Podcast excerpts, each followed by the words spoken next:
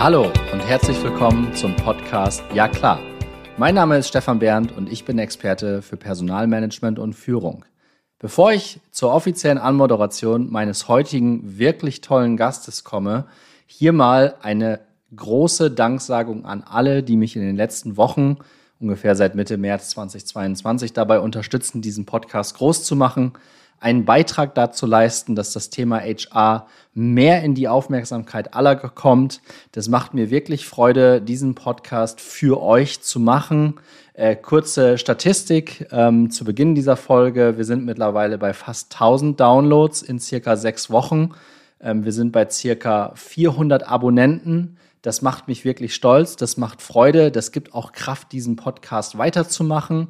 Ich kann euch tatsächlich an dieser Stelle verraten, dass es in den nächsten Wochen auch weitere wirklich richtig spannende Interviewgäste gibt. Ähm, es gibt richtig spannende Perspektiven aus allen Richtungen, so wie ich es auch in der Trailer-Folge versprochen habe. Da bin ich auch extrem stolz drauf, dass ich da mein Versprechen halten kann. Wie gesagt, es macht mir total Freude. Ich wollte einfach mal Danke sagen für das ganze tolle Feedback, was ich von euch bekomme.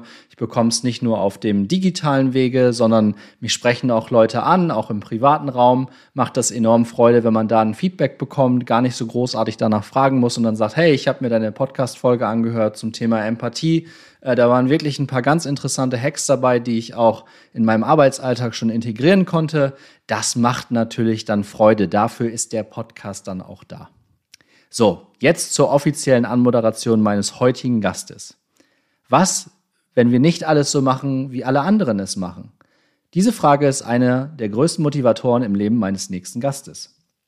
Sie ist vor anderthalb Jahren mit ihrer Kunstfigur dem trotzigen Millennial auf LinkedIn aktiv geworden und berät heute mit ihrer Firma dreieinhalb Medien Leute dabei, wie sie LinkedIn dazu nutzen können, den eigenen Namen auch online zu stärken. Ihr ist ganz besonders wichtig, nur weil alle es so machen, heißt das nicht, dass wir es genauso machen müssen. Ob mein Gast heute als Dina Brandt oder als trotziger Millennial auftritt, hört selbst rein. Viel Spaß. Hallo Dina. Ich heiße dich recht herzlich in meinem Podcast Ja klar willkommen. Ähm, und äh, ich freue mich, dass wir beide heute miteinander sprechen können und ich dich begeistern konnte, in meinem Podcast ähm, uns deine Stimme zu geben. Ähm, jetzt bin ich zu, ganz zu Beginn ähm, wirklich tatsächlich mal voll dankbar, weil ich habe mich im Vorfeld mit dem Thema Millennials natürlich beschäftigt, weil das ja mehr oder minder auch dein Steckenpferd ist, beziehungsweise du da auch eine Kunstfigur aufgebaut hast. Ähm, da sprechen wir gleich auch noch kurz drüber. Ähm, Millennials, Generation Y. Ich bin echt davon ausgegangen, dass die Millennials alle die sind, die ab den 2000ern geboren sind. Und das ist ja kompletter Kappes. Das ist ja Quatsch. Ähm, und deswegen bin ich an der Stelle, und ich weiß, dass bei diesem Podcast auch noch viel mehr rauskommen wird, aber das ist nur so ein Bauchgefühl.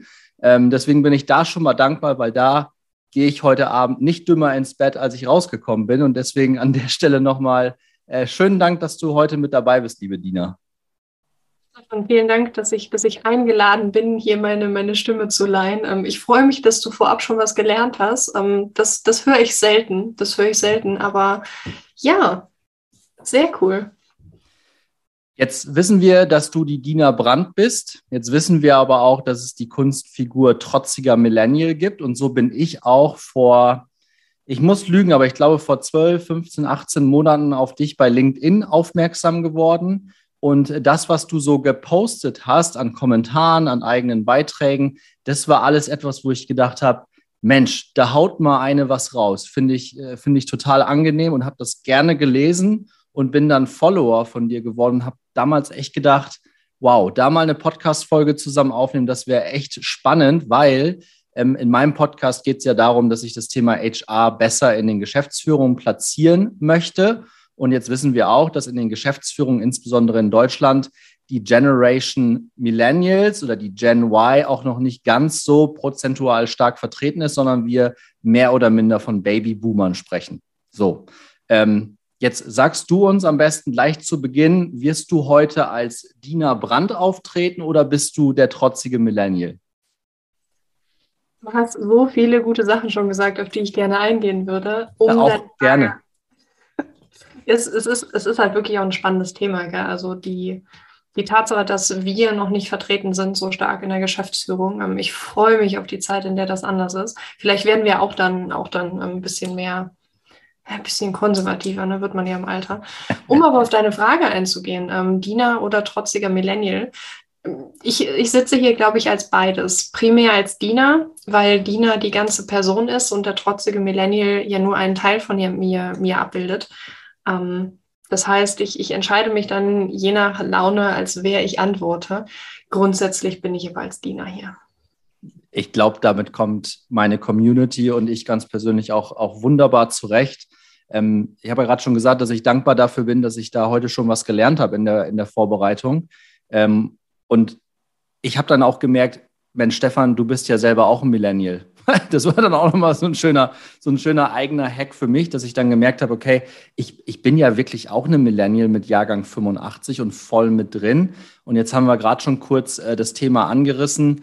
In der Geschäftsführung, ich glaube, es ist ziemlich egal, in welches Unternehmen wir da schauen. Ich glaube, es ist tendenziell auch vollkommen Hupe ist, ähm, dass dort sitzen tatsächlich Babyboomer. Ja, das ist quasi so die Generation, ich würde mal fast sagen, nicht mehr ganz unserer Eltern. Also wenn ich in mein Elternhaus schaue, äh, meine Eltern sind schon in Rente, es ist so ein bisschen die Generation dahinter, ne, die jetzt so in den 50ern sind, vielleicht 60ern. Das sind diejenigen, die gerade die Geschicke in den Unternehmen leiten. Und die, die die Arbeit machen, das ist jetzt natürlich ein bisschen ketzerisch, das weiß ich natürlich auch. Ähm, es gibt solche und solche die sind in der Generation Y, Millennials oder dahinter. Wo siehst du aus, aus deiner Brille ähm, das, das, den Kern des Problems, was so ein bisschen die, die Sprachbarriere zwischen diesen beiden Generationen angeht? Super aufgeladene Frage, super aufgeladene Frage. Ähm, ich glaube, das hat vor allem was damit zu tun, wie unterschiedlich wir aufgewachsen sind. Das heißt, die Sprachbarriere ist ja nicht nur eine, die sich wirklich in unseren Wörtern, die wir benutzen, äh, zeigt, sondern vielmehr auch wirklich, wenn wir Sprache auf Kommunikation, auf alles, was wir tun, beziehen, dann handeln wir ja schon leicht anders, beziehungsweise wir denken anders, wir, unsere, unsere Haltungen unterscheiden sich. Natürlich sind wir alle Menschen, aber ich habe letztens einen schönen Post gelesen zum, naja, also Mitarbeiter sind, meine Mitarbeiter sind jung und wir haben denen alles gegeben, was die wollten, aber gegangen sind sie trotzdem. Und ich habe geschrieben, naja, also wir gehen halt, weil wir es können.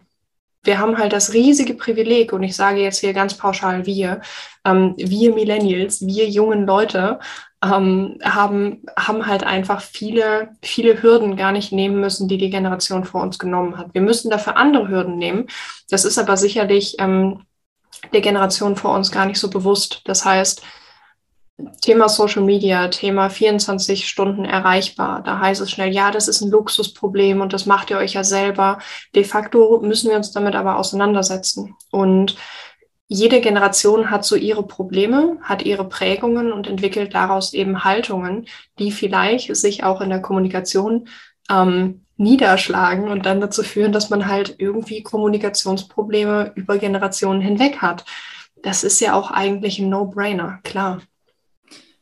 Das ist ein No-Brainer, das sehe ich auch so. Wenn wir jetzt über Prägungen sprechen und über Erfahrungswerte, Hast du da ein so ein konkretes Beispiel für uns, was die Generation, also unsere Generation, ich spreche da jetzt auch mal im Wir, was uns da insbesondere prägt, beziehungsweise von der Generation Baby Boomer unterscheidet? So, so ein ganz markantes Beispiel. Ja, ich, ich, ich glaube, ich hole jetzt einfach mal so dieses äh, kennt jeder Beispiel raus. Ähm, die technologische Entwicklung. Das heißt, das Handy, das uns quasi an der Hand festgewachsen ist. Damit sind wir ja nicht aufgewachsen, da sind wir rangewachsen und dann, ähm, ja, fängt man halt an, das so zu nutzen, als, als wäre es zu einem zugehörig.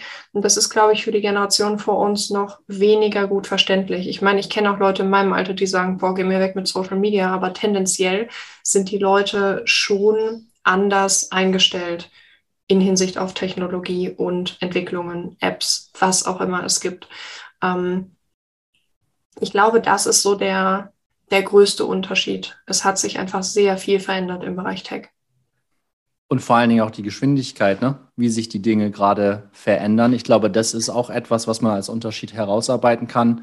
Da habe ich immer gute Beispiele, wenn ich ähm, äh, mit meinen Eltern zusammen bin und äh, dann auch das Thema Handy auf den Tisch kommt ne? oder das Thema Apps nutzen oder sowas. Für uns völliger, völliger Alltag, weil wir es einfach mitmachen müssen, weil es alle irgendwie machen, ne? so ein bisschen Gruppenzwang. Und auf der anderen Seite dann die, die etwas ältere Generation, äh, die davor hockt wie so ein Steinzeitmensch und sich überlegt, warum muss ich das denn jetzt überhaupt machen? Das ging doch früher auch anders. Ja, und das ist ja auch richtig. Es ging ja auch früher anders. Es ist ja nicht so, ähm, als müsse man alles übernehmen, was wir hier heute machen. Die Sache ist nur, die Welt entwickelt sich weiter. Und genauso wie Menschen auf ewig nach Verbindung suchen werden, äh, wird sich die Welt auf ewig weiterentwickeln. Das sind einfach Dinge, die können wir nicht, die können wir nicht aufhalten. Und ich glaube, dass die Flexibilität beziehungsweise Offenheit, sich auf sowas einzulassen, extrem wichtig ist und auch in Zukunft immer wichtiger werden wird, weil man sonst einfach nicht mehr mitkommt. Ich muss aber auch sagen, dass es sicherlich mit 16 einfacher ist, sich in Dinge neu einzuarbeiten, als mit 76. Ich meine, mein Opa ist zum Beispiel super technisch affin. Ich weiß nicht, wie der das macht. Der ist immer up to date. Der weiß teilweise mehr als ich. Ähm, aber ich glaube, das hat super, super viel damit zu tun, in welcher Welt man auch sich entwickelt. Also ob man halt auch vielleicht irgendwann sagt, du, ganz ehrlich, ich habe den ganzen Zirkus gesehen, egal ob du das heute blau oder grün anstreichst, das Prinzip ist das gleiche, ich brauche es nicht mehr. Ich finde auch, dass es so ein Luxus des Alters ist, nicht mehr jeden Entschuldigung Scheiß mitmachen zu müssen.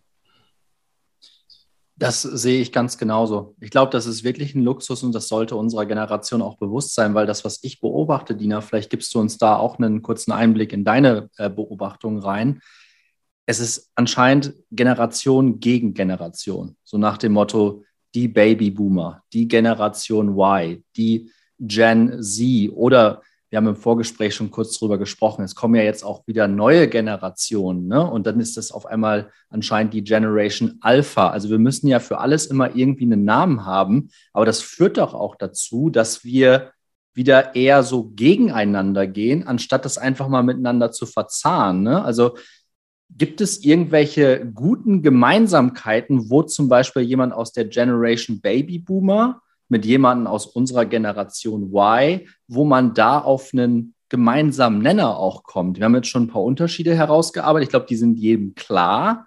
Ähm, aber gibt es Gemeinsamkeiten, an denen man ja auch eine Beziehung aufbauen kann?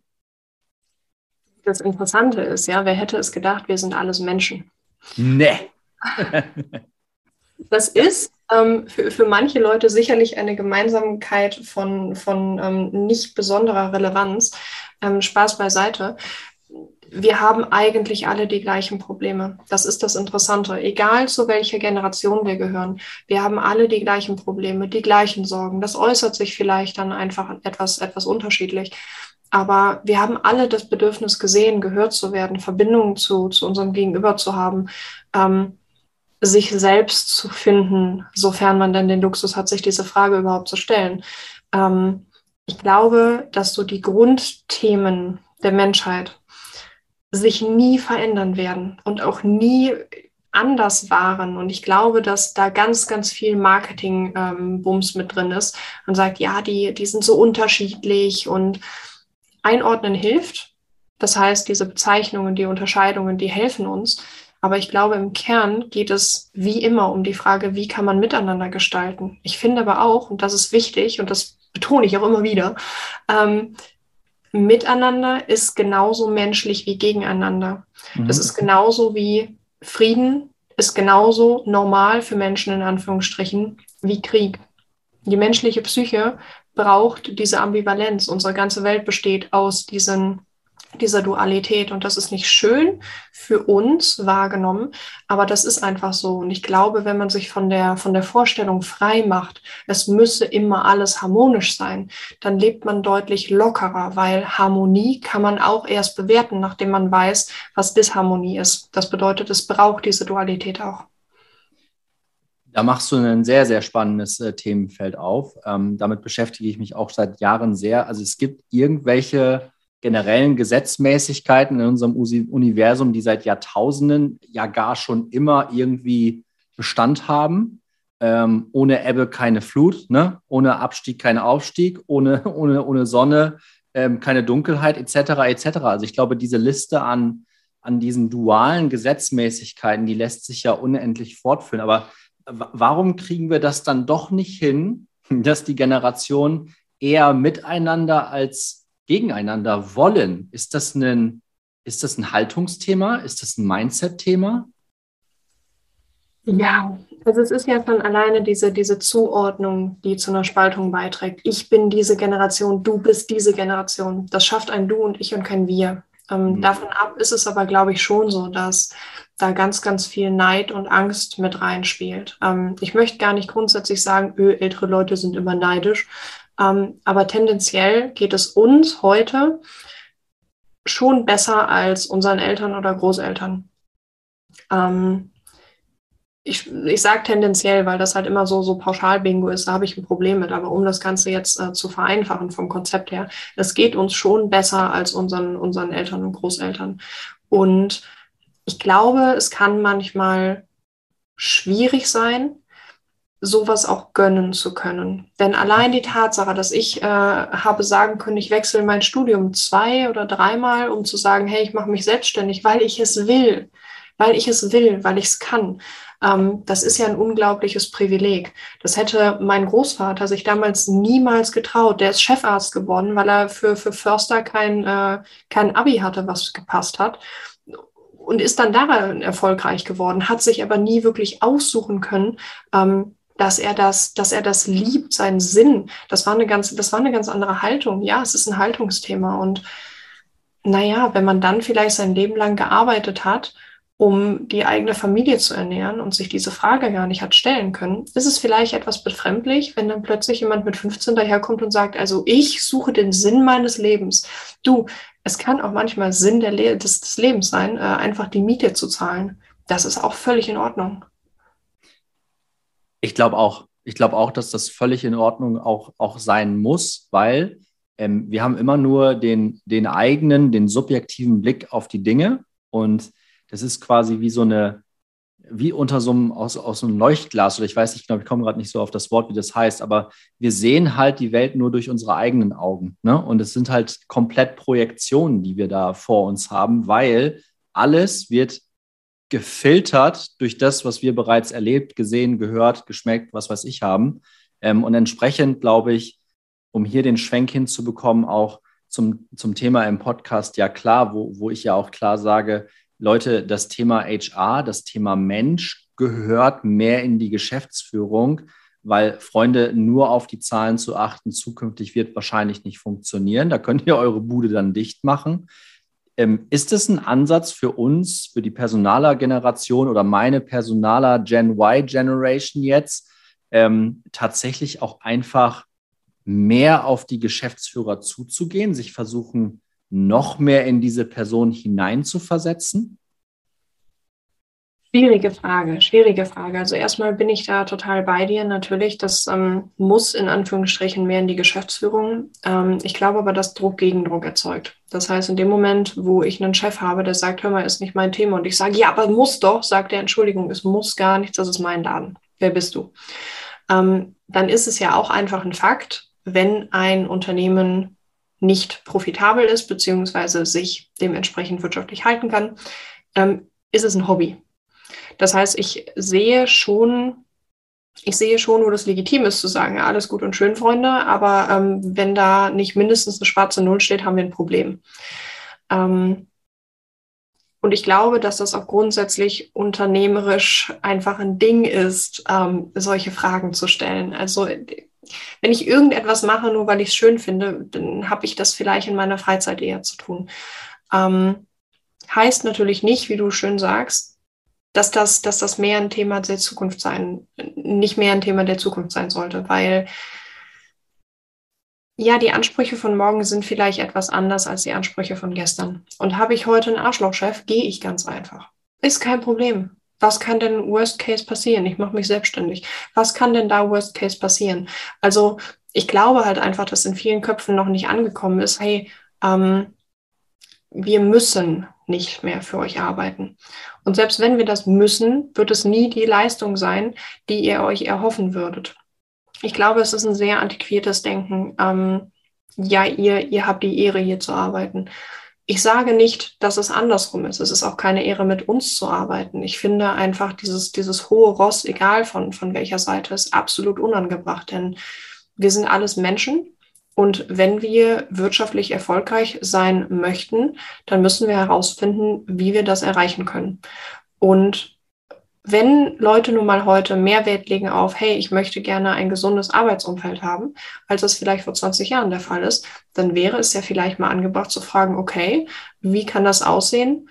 Ähm, und kann das mir vielleicht mehr bringen als meine Führungskultur von vor 20 Jahren?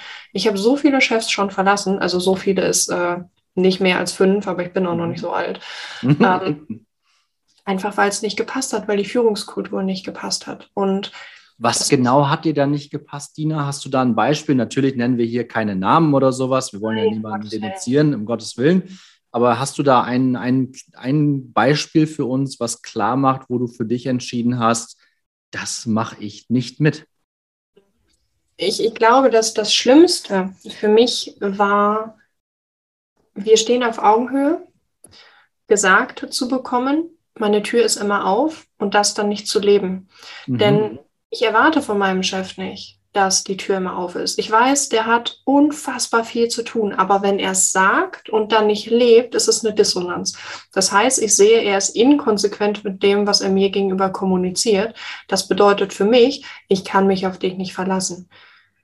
Wenn er von der Augenhöhe spricht, mir ist doch klar, dass der Typ mir vorgesetzt ist. Mir ist das doch klar grundsätzlich, dass der mehr weiß als ich. Wenn der aber sagt, wir stehen auf Augenhöhe und nimmt mir so ein bisschen diesen, diesen Unterschied und verhält sich dann nicht so. Ich weiß dann nicht als junger Mensch, was ich tun soll. Moment, sind wir jetzt hier Bros? Sind wir keine Bros? Sagst du mir, was ich zu tun habe? Wie behandelst du mich? Ich habe ganz, ganz, ganz viele Fragezeichen und ganz, ganz viel Unsicherheit. Und dann ist es einfach so, ich glaube, gerade die jüngeren Generationen sind sehr, sehr unsicher. Sie stellen sich unfassbar, ähm, unfassbar sicher dar. Ich glaube aber, dass die in sich drin sehr, sehr viel Unsicherheit mit sich rumtragen, zumindest viele von denen. Ähm, und das führt dann dazu, dass man da steht und ganz schnell einfach ein unfassbar großes Maß an Resignation aufbaut und sagt, ey, Entschuldigung, aber was, wie, wo, ich verstehe nicht und dann man sich auch nicht traut zu fragen und dann wünscht man sich vielleicht, ohne das ausdrücken zu können, mal an die Hand genommen zu werden. Der Gegenüber hat aber eine ganz andere Erwartungshaltung von einem, weil man wirft einander ja ins kalte Wasser. So. Das, das finde ich ganz, ganz schlimm, wenn Vorgesetzte sagen, ja, ich, ich will jemand, der schnell in kaltem Wasser schwimmt. Das ist genau wie vorauszusetzen, gesunder Menschenverstand sei angeboren. Das ist er nicht. Den kann man lernen, den muss man lernen. Und wir alle wollen die eierlegende Wollmilchsau. Ja, klar, so ein Arbeitnehmer ist super geil. Erwarte ich, dass ich den mit der nächsten Stellenausschreibung finde? Absolut nicht. Absolut nicht. Da war eine ganze Menge Kontext drin. Das, das muss erstmal in mir arbeiten. Deswegen überlege ich gerade, was, die, was das nächste Themenfeld bei uns sein könnte. Aber du hast ähm, quasi dann gekündigt. Ne? Also du hast deinem Chef dann wahrscheinlich gesagt, so, das war es jetzt. Ähm, wie hat er darauf reagiert? Ähm, ich habe in der Vergangenheit sehr, sehr hohe Ansprüche an meine Chefs ge gestellt. Das heißt, ich habe auch ganz klar kommuniziert, du kannst nichts tun, um mich zu halten, denn du bist nicht, was ich suche. Ich glaube, dass das professionell und menschlich etwas ist, das kann sehr tief unter die Haut gehen. Mhm. Ähm, ich habe mich mit keinem Chef zerstritten, aber ich glaube, ich habe bei allen definitiv ein Gefühl von, oh Scheiße, hinterlassen. Ähm, und das tut mir in Retrospektive schon, schon etwas leid, weil heute würde ich es besser wissen oder hoffentlich besser handhaben. Was ähm, wäre das? Wie würdest du das anders machen? Also was hast du da in deiner Reflexion für dich rausgeholt?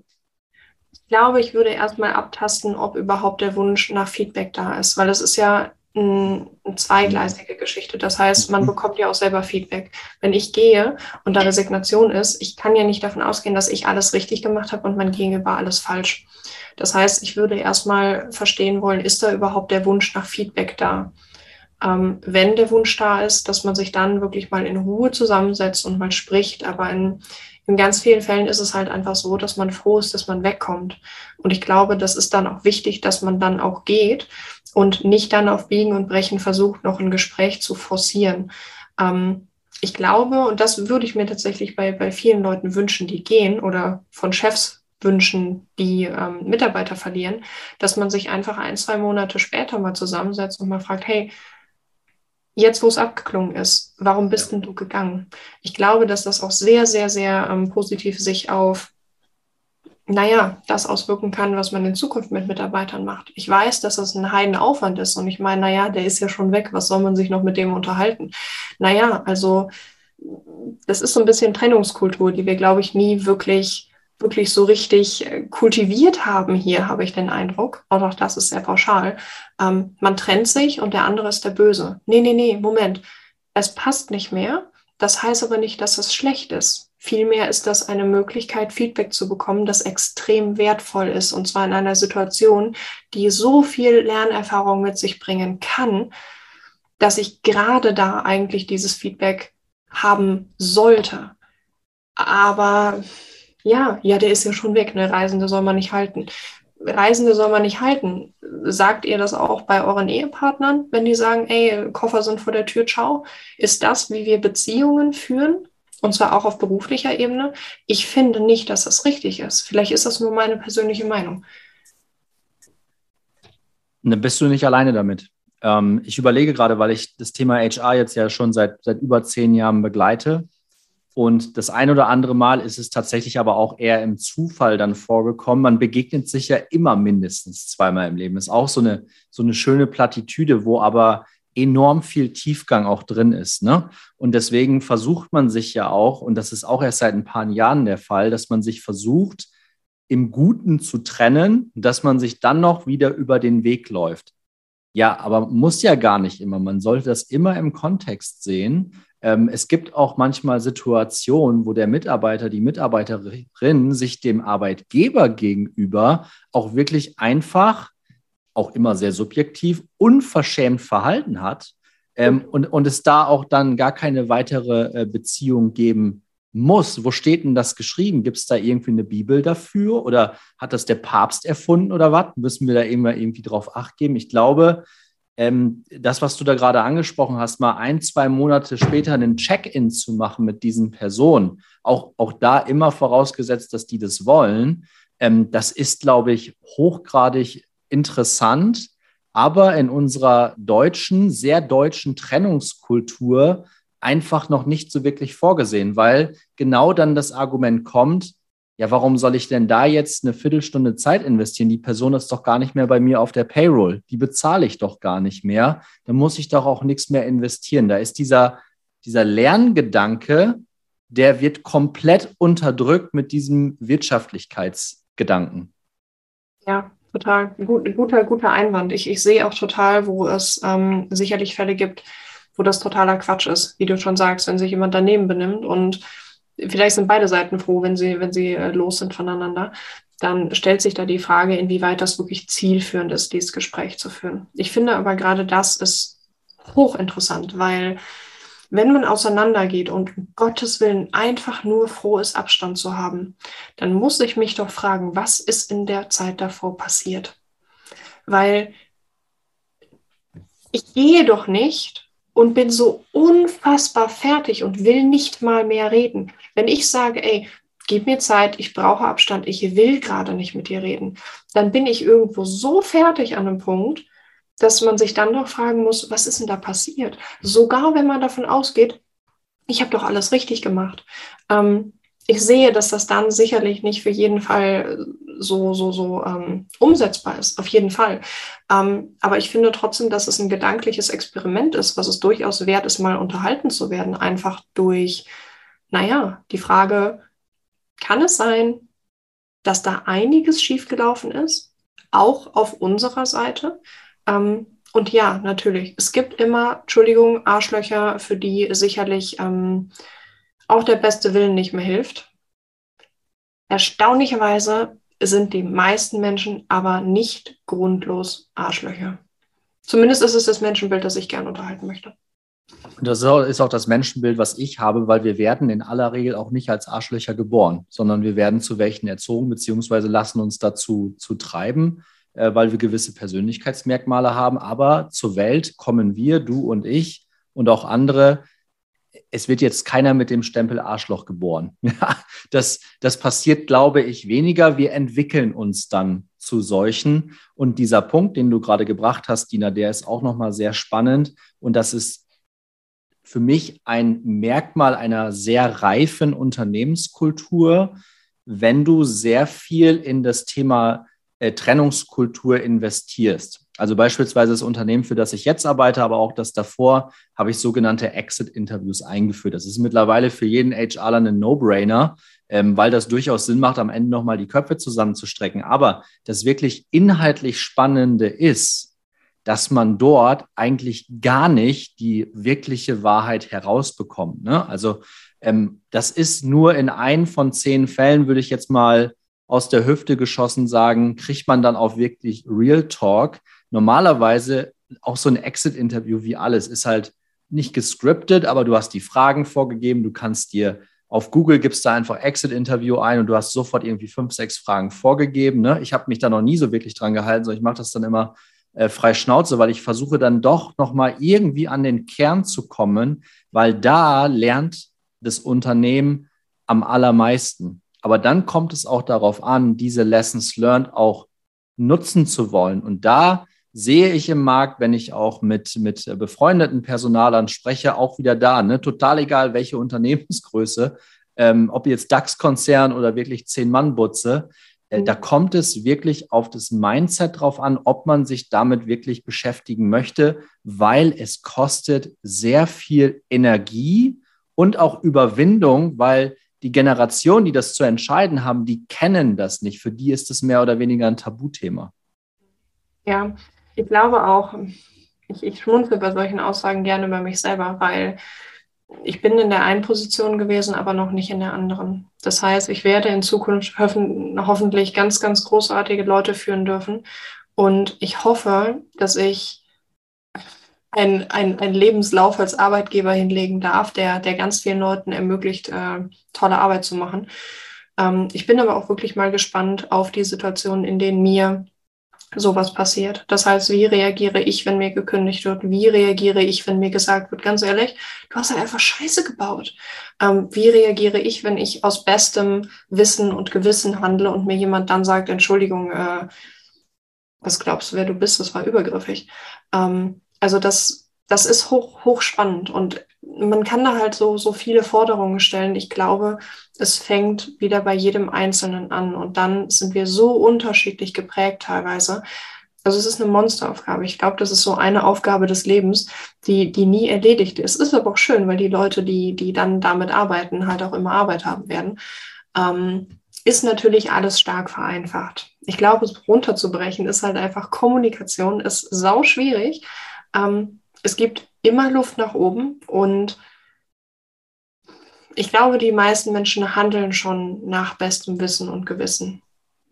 Das heißt, wo kann man ansetzen und Impulse setzen und diese Menschen abholen und zum Nachdenken anregen? Und nach meiner Erfahrung macht man das halt nicht, indem man fordert und Druck aufbaut, sondern, naja, die abholt, wo die stehen. Und das ist verdammt schwierig.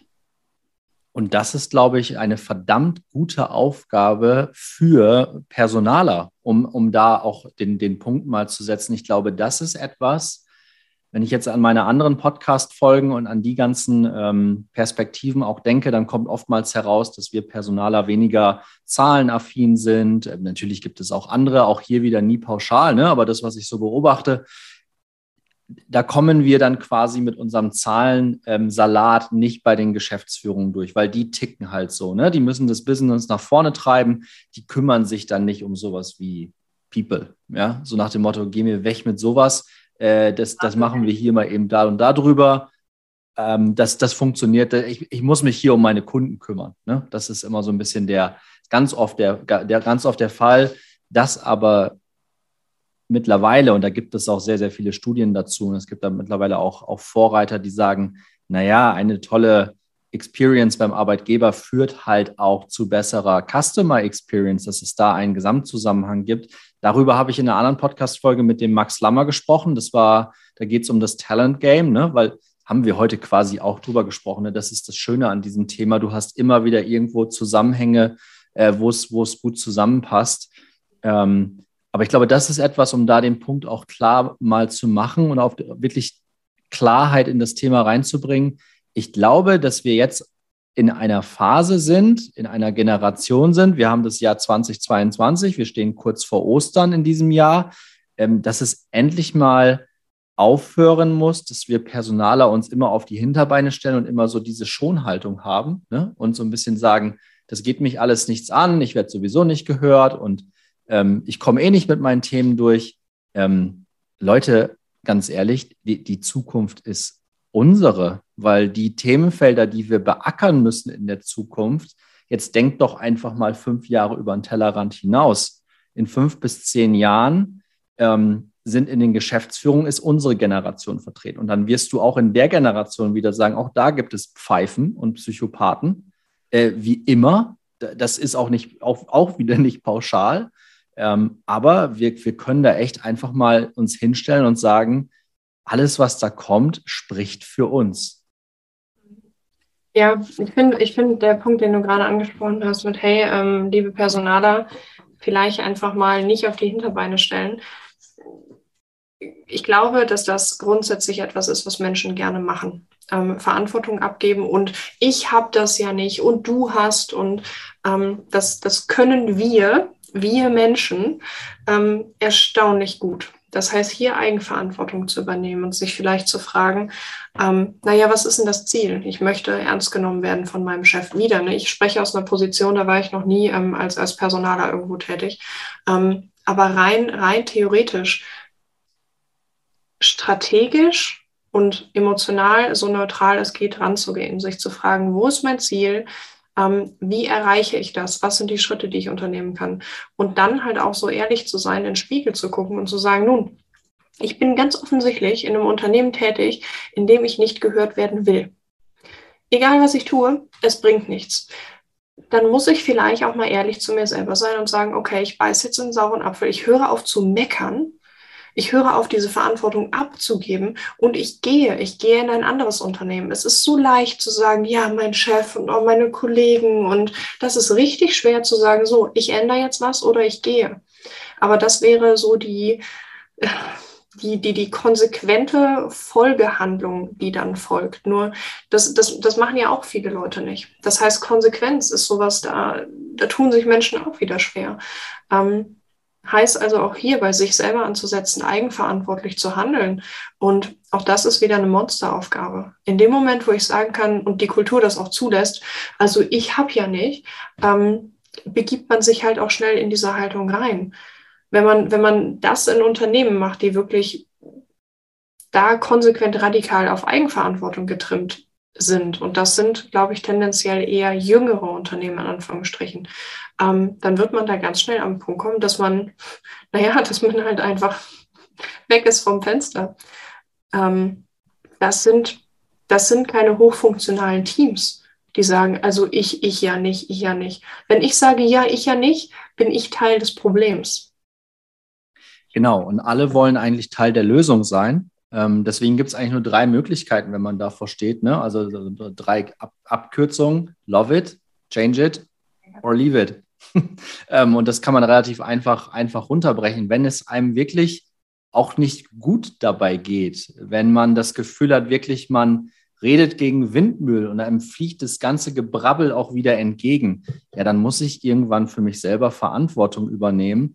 Aber, und du hast es auch angesprochen, und das ist bei uns in der Personalerszene, ich hau jetzt mal auch einen drauf, weil das, dafür ist dieser Podcast ja auch da, um ein Stück weit wach zu rütteln. Ich will hier bei, bei weitem niemanden irgendwie persönlich beleihen, weil ich nehme mich damit ja auch selber auf die Schippe ähm, und aufs Korn. Aber wir haben es in den letzten Jahrzehnten tatsächlich geschafft, dass wir aus dieser Defensivhaltung, aus diesem Pöbelmodus einfach nicht wirklich rausgekommen sind. Natürlich wurde auch bei uns, und das ist auch wieder diese Dualität, die wir schon vorher angesprochen haben, natürlich wurde bei uns aber auch extrem viel abgeladen. Ne? Also wir bekommen dann auch die ganze Scheiße ab, wenn eine Führungskraft mal wieder Bullshit gebaut hat oder wenn es um richtig krasse Themen in der Firma geht, wo jemand kommt und das in, im Vertrauen einem sagt, ich bin sexuell belästigt worden, das kommt ja auch zu uns eher als zur Führungskraft oder zur Geschäftsführung. Und damit auch umgehen zu können, das bringt einem, und ich habe das studiert, das bringt einem im Studium keiner bei. Also das Studium ist dann sehr funktional. Da heißt es, die und die Themenfelder gibt es, aber hat das was mit der realen Welt zu tun in einem Unternehmen? Boah, herzlich wenig. Da würde ich gerne mal meine ganzen Kommilitonen mit ins Boot holen aus dem Bachelor und Master. Aber ich glaube, wir würden unisono sagen, hat uns gut inhaltlich vorbereitet, aber in dem Moment, wo du durch die Tür gehst im Unternehmen, bist du in einer komplett anderen Welt. Ich glaube aber auch, und das, das ist jetzt wieder so eine, so eine Aussage, die, die ist schwierig, in Anführungsstrichen, das ist ja allen klar. Also ich glaube, den Anspruch an eine drei- oder fünfjährige universitäre Ausbildung zu stellen, ähm, die da lautet, bitte bereite mich auf alles vor, was in meinem, meinem Job hart wird. Das ist absolut realitätsfern. Ähm, ich glaube, es ist schon richtig, dass die Uni uns auch vorbereitet, inhaltlich, ähm, theoretisch auf das, was da kommt. Ich bin kein Fan vom ausschließlichen theoretischen Lernen. Mein Hirn funktioniert so aber auch einfach nicht. Ich brauche was, was ich anwenden kann. Ich brauche Theorie und Praxis in der Kombination, sonst funktioniert das nicht. Ich weiß aber, dass es Leute gibt, für die das durchaus gut funktioniert. Ähm, oder besser als für mich. Und ich glaube, es ist schon richtig, dass wir an der Uni inhaltlich darauf vorbereitet werden. Ich glaube, es ist auch richtig, dass wir natürlich uns dann in der Realität Situationen gegenüber sehen, wo wir sagen, uff, ja, jetzt erstmal Beine in die Luft, ich habe keinen Plan mehr, was ich machen soll. Ähm, ich glaube, was hier super wichtig ist, ist, dass man Ansprechpartner hat in sowas. Was passiert denn, wenn da ein junges Mädel zu mir kommt und sagt, mein Chef hat mich sexuell belästigt? Was passiert denn da? Was passiert mit dem Mädel? Was passiert bei mir? Was muss ich jetzt tun? Was braucht sie? Das überhaupt zu erkennen. Vielleicht zu erkennen, gut, wo kann ich nicht mehr helfen? Wen kann ich jetzt fragen? Was jetzt tun? Und hier halte ich so interne Mentoren einfach für extrem, extrem wertvoll. Wenn ich jetzt einen Vorgesetzten oder eine Vorgesetzte habe, die sagt, ach, ja, komm, weißt du, das ist halt einfach Konzern und stell dich nicht so an und guck mal, der Rock von letzter Woche, ne, äh, der war halt auch ein bisschen kurz. Okay, schwierig dann damit umzugehen, schwierig. Auch das Thema Eigenverantwortung im Unternehmen. Stopp, Moment, was kannst du tun, damit dir solche Sachen tendenziell weniger passieren? Das sind Themen, die sind auch gesellschaftlich so ein heißes Eisen, dass man da im Unternehmen gar nicht wirklich weiß, wie man damit umgeht. Und dann kommt hinzu, Konzernstrukturen sind nochmal um einiges behäbiger, ähm, als, als das vielleicht jetzt hier Klein Diener im, im Podcast darstellt. Ähm, heißt also, das ist alles nochmal deutlich komplizierter. Ich finde das sehr schade. Ich glaube aber auch, dass das in der Natur der Sache liegt, einer, einer Unternehmung, die halt einfach 30, 40, 60 Jahre äh, gewachsen ist. Ja, habe ich auch keine Lösung für. Ist so leicht drüber zu reden, ist verdammt schwer zu lösen.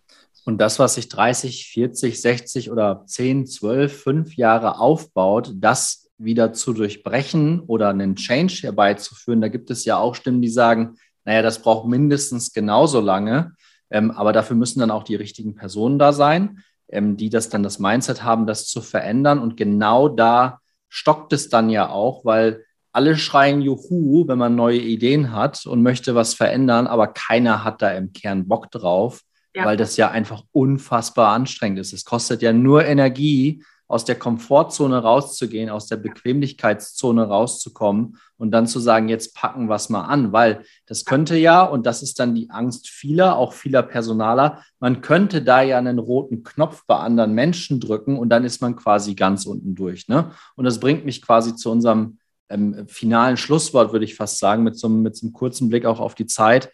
Ähm, ich glaube, in einer anderen Podcast-Folge habe ich das auch schon erwähnt. Für mich ist das Mut, also Mut zu Neuem und wirklich keine Angst davor zu haben, äh, dass da jetzt großartig was passieren kann. Also wir müssen uns natürlich immer an Vereinbarungen und Gesetze halten, das ist vollkommen klar. Aber auch da wissen wir aus der Praxis, dass gerade so Gesetzmäßigkeiten in gewachsenen Strukturen, ne, da, werden, da werden solche Vereinbarungen gerne auch mal für sich ausgedehnt. Ja, und dann ist es auf einmal nicht so, wie man es neutral beobachten würde. Aber siehst du das quasi final auch so, dass gerade so die, die, die Generation Millennials, und das ist ja unser zentrales Thema hier, ähm, dass wir da auch durchaus ein bisschen mutiger auftreten sollten? Ich glaube, mutiger auftreten sollen ist schon schwierig, weil das immer kontextabhängig ist. Ich glaube, Menschen steht Mut ganz allgemein unfassbar gut. Ähm, Mut kann aber auch schnell umschlagen zu einem, ich will einfach nur revoltieren. Und ich glaube hier so sehr dran, dass ich dann einfach nur, also es kommt halt immer auf den Kontext an. Ich würde hier gerne sagen, ja, mehr Mut, super ähm, Inspiration und bitte geh mit einem tollen Gefühl aus diesem Podcast. Tatsache ist aber, es hängt von der eigenen Situation ab. Und es gibt Situationen, in denen es mutig sein vielleicht ja, gar nicht mal so eine gute Idee. Ja, mutig sein ist eine ganz, ganz, ganz tolle Sache und eine Sache, bei der Menschen sicherlich über sich hinauswachsen. Ähm, ich bin halt einfach ein Fan von, von diesem großen, schimmernden Eigenverantwortungskonstrukt. Ähm, Wenn man bei sich selber anfängt, dann löst man damit meist schon die wichtigsten Probleme. Wenn man dann mutig ist und das Ganze umsetzt, auch im Außen damit Dinge anstößt, umso besser. Aber ich kann nicht im Außen mutig sein, wenn ich es im Innen nicht bin. Fantastisches Schlusswort, würde ich sagen, an der Stelle. Ähm, ich sehe das sehr, sehr, sehr ähnlich. Es fängt sowieso alles mit uns an und es hört auch alles mit uns eigentlich auch wieder auf. Und was mir besonders gut gefallen hat in diesem Podcast, Dina, ist, dass wir tatsächlich Tacheles da auch geredet haben. Und ähm, es war vollkommen klar, dass es, ähm, dass wir jetzt in diesem 30, 45-minütigen Podcast jetzt nicht die, die Lösung der Welt, Weltprobleme, äh, wir sind nicht Pinky und der Brain, ja, wir sind Dina ja. und Stefan und sind Millennials. Ähm, aber ich glaube, dass da sehr, sehr viel Kontext drin war, sehr, sehr viel Zusammenhang. Und das ist das, was ich, äh, wo ich den Podcast auch gerne mit schließen möchte, ist, ähm, also zum einen, nichts ist ohne sein Gegenteil wahr. Das funktioniert nicht. Die Dualität ist nun mal ein universelles Gesetz. Da kann man sich auf den Kopf stellen und mit dem Hintern wackeln. Es wird sich nicht verändern. Und zweitens, wir müssen das alles im Zusammenhang sehen. Ja, und ein Problem, was du vielleicht irgendwo siehst, sehe ich nicht als Problem. Dass das Etikett Problem drankommt, das erzeugen wir in uns selber. Und deswegen glaube ich, sollten wir aufhören, immer das Etikett Problem irgendwo dran zu kloppen und zu sagen, jetzt muss ich mal wieder irgendwie einen Brand löschen oder ein Problem lösen. Ich glaube, das wäre wieder ein Thema für, ein komplett, für eine komplett neue Folge. Dementsprechend, ähm, ja. Das, das machen wir auch. Das, das, das machen wir auch. Und ich habe gerade auch gemerkt, als ich gesagt habe, Brand löschen, du heißt ja mit Nachnamen Brand, ne? Also da könnte man da wirklich. Mit Namen unfassbar viel, viel äh, spaßige Sachen machen. Rate, wie ich aufgewachsen bin. du, du, glaubst gar nicht, wie oft mein Nachname ist Bernd. Du glaubst gar nicht, wie oft mich Leute mit Brand anschreiben. Und man denkt sich, Menschenskinder. Aber Dina, das war, das war toll. Mir hat es unglaublich Laune bereitet. Ich gebe noch einen Gruß an die Community und freue mich natürlich über jeden Kommentar. Ich freue mich über jede Rezension und Bewertung auf Apple iTunes oder auch auf Spotify und ähm, beende an der Stelle die Folge in meinem Podcast Ja klar und wünsche dir bei allem, was du tust noch heute, Dina, alles Gute. Danke dir. Ja, Stefan, vielen Dank dir und euch Zuhörern, Zuhörenden ebenfalls. Und frohe Ostern. Frohe Ostern.